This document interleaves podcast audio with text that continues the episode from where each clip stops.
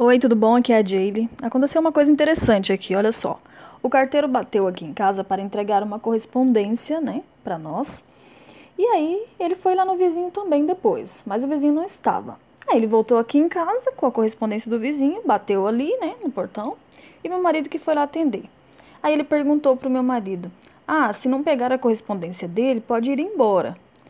E o fato é o seguinte, é que nós não conhecemos os vizinhos, sabe? São vizinhos novos né? É tipo aquele oi, tchau, tá? Sabe aquela coisa mais informal.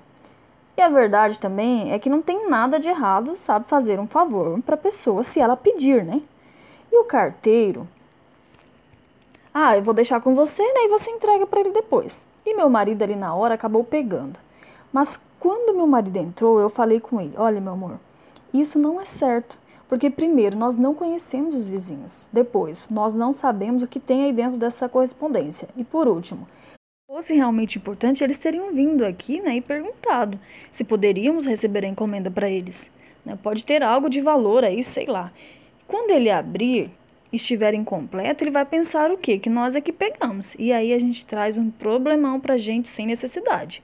E meu marido até comentou que quando o carteiro falou, né, ele até sentiu que não deveria pegar, mas na hora no impulso acabou pegando. E na realidade o carteiro tem que vir umas três vezes deixar o, o aviso, entende?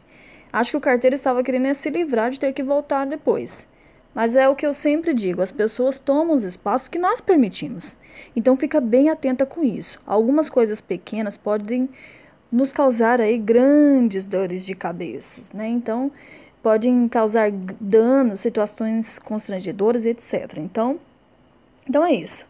Nós deixamos lá a correspondência, deu tudo certo lá com o vizinho, mas fica alerta aí para você, tá bom? Fica atenta assim para para não ver assim, para não fazer coisas pelo impulso, né? Para você estar tá sempre pensando antes.